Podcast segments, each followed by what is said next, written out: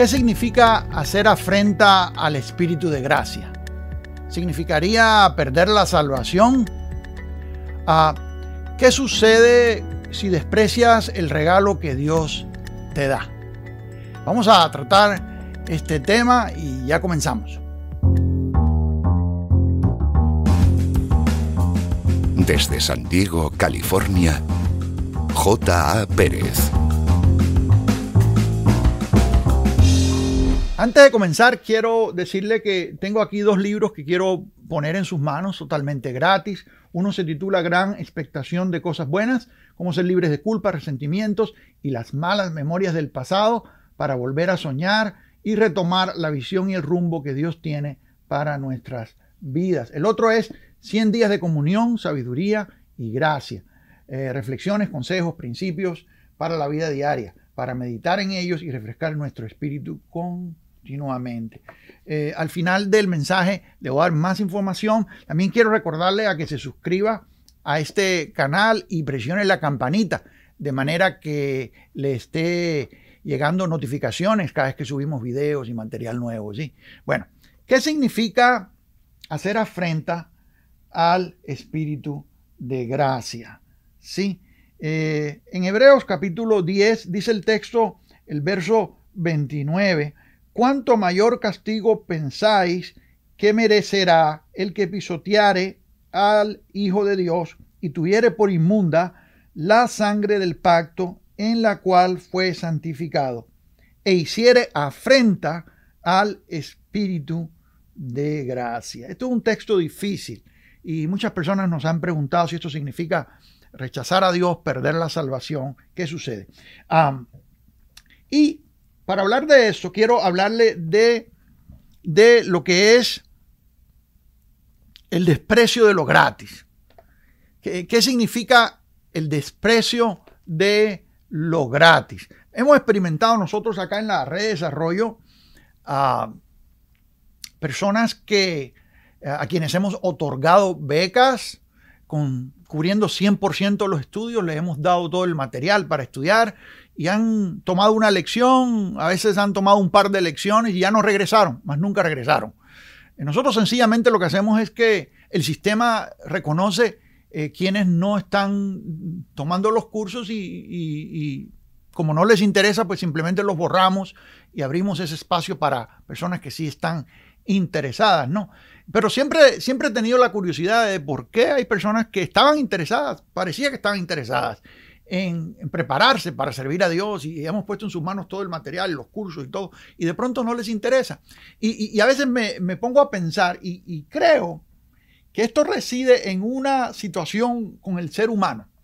Y es que el ser humano tiene la tendencia a valorar aquello que le cuesta solamente. Y a veces nos enseñaron así de pequeños, nos dijeron, si no te cuesta, pues no vale la pena.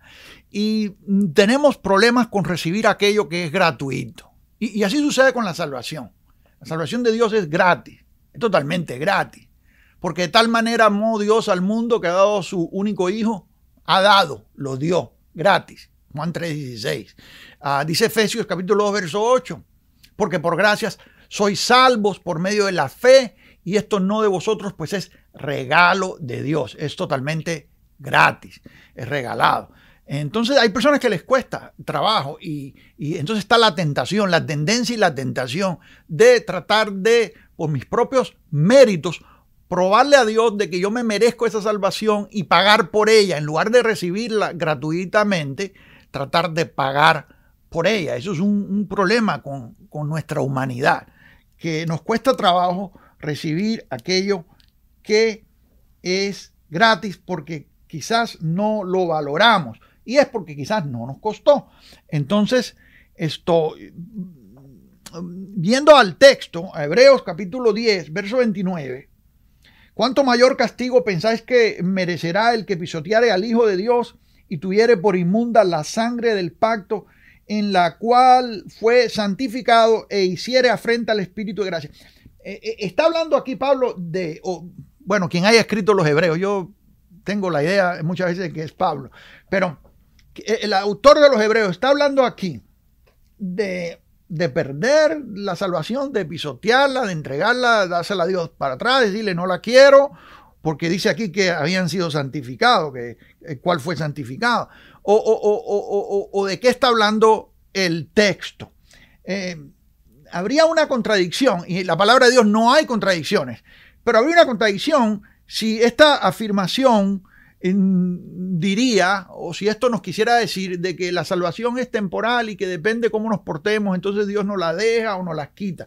sería contrario al resto del texto. Ahí mismo en el capítulo 10 eh, dice el verso 12, pero Cristo habiendo ofrecido una vez para siempre un solo sacrificio por los pecados, se ha sentado a la diestra de Dios. Dice que una vez ofreció un solo sacrificio, quiere decir que es una vez y por todas. El verso 14 dice, porque con una sola ofrenda, fíjese, una sola ofrenda hizo perfectos para siempre a los santificados. En otras palabras, por un lado, dice el verso 17, nunca más me acordaré de sus pecados y sus transgresiones. Y transgresiones. En otras palabras, por un lado el texto y, el resto de la escritura y el resto de las epístolas y todo, todo el, el contexto bíblico, no solamente inmediato, sino en el resto del nuevo pacto, nos dice que la salvación es segura, es, un regalo de Dios, la vida eterna es ininterrumpida, Dios te salva y, es que, bueno, e, eso es para siempre. Ahora,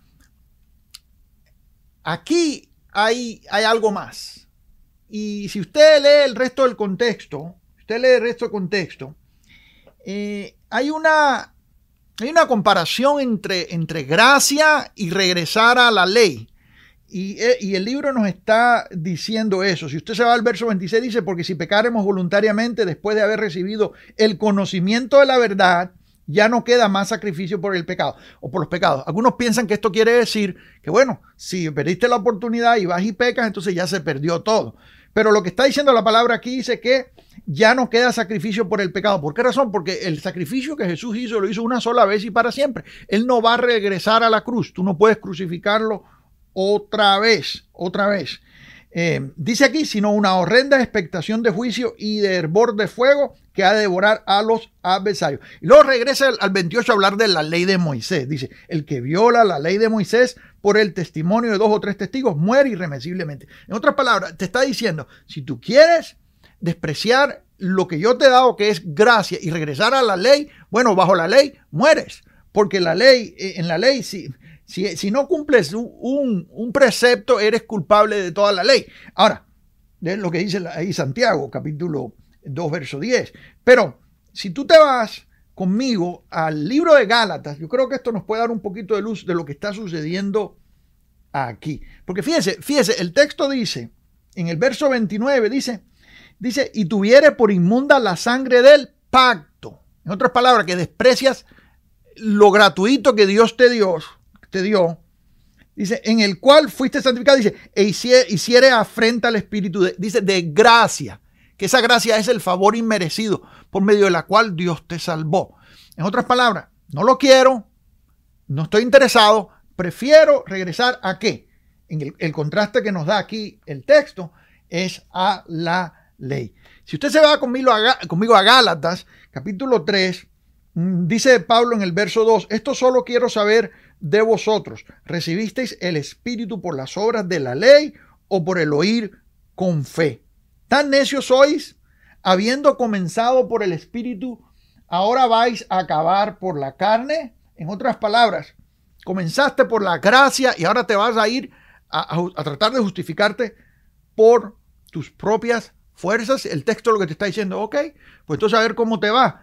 Porque esto, ahí mismo dice el capítulo 5, verso 2, eh, eh, eh, dice aquí yo Pablo os digo que si os circuncidáis de nada os aprovechará Cristo. En otras palabras, si ya el Señor te salvó, si te santificó por gracia, y tú desprecias eso y tú dices, no, yo prefiero ir a guardar los mandamientos de la ley para por mis méritos, por portarme bien, ¿sí? Entonces poder llegar delante de Dios y decirle, yo me lo gané.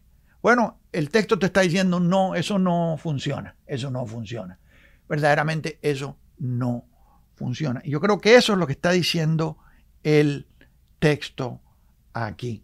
¿sí? Yo quiero mm, hablar más de esto y, si usted se llega ahí a la red de desarrollo, le voy a, por un par de minutitos a mostrar lo que hay dentro de la red de desarrollo. Yo, yo quiero, yo quiero eh, decirle que tenemos material ahí dentro que usted puede explorar, tenemos, tenemos mucho material, tenemos cursos gratis y otros cursos que eh, esto con diploma, etcétera, que, que, le pueden ayudar a prepararle, a prepararle en su, en su servicio a Dios. Sí, ya regresamos. Regresamos en unos instantes.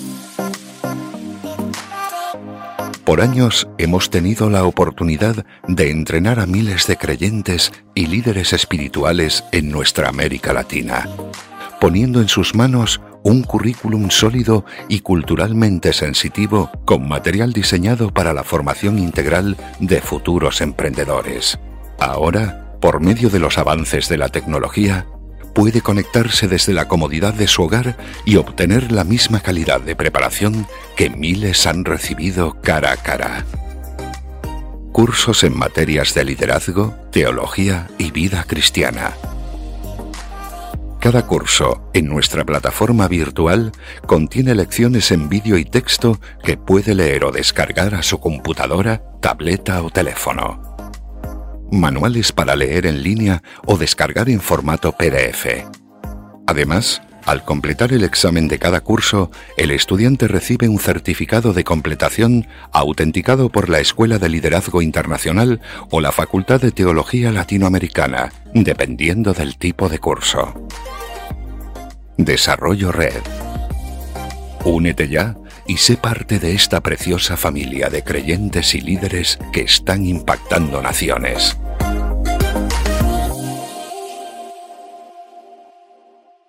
Bueno, usted vio la información de toda la red de desarrollo y de la Escuela de Liderazgo Internacional y la Facultad de Teología Latinoamericana, donde usted puede equiparse, prepararse para servir mejor a Dios. Eh, espero que aproveche, vaya y explore y aproveche todo el material que hay ahí donde usted puede crecer en temas como este. También quiero decirle que, como le anuncié al principio, estos dos libros son gratis. La información está aquí debajo, eh, en la descripción. Eh, cómo ser libres de culpa, resentimiento y las malas memorias del pasado para volver a eh, soñar y retomar la visión y el rumbo que Dios tiene para nuestras vidas. ¿sí? Gran expectación de cosas buenas. Yo sé que le va a edificar y yo se lo estoy poniendo en sus manos. Y también este 100 días de comunión, sabiduría y gracia. Esto es un devocional para 100 días, para crecer en el conocimiento de Dios y para crecer en tranquilidad, en paz, en gozo. ¿sí? Totalmente los pongo en sus manos, espero que sean de edificación. ¿sí? Recuerde, si no lo ha hecho, eh, suscríbase al canal, presione la campanita para que le estén llegando notificaciones cuando subimos videos nuevos y seguimos conectados. Bendigo sus vidas. Para más información visítenos en japerez.com.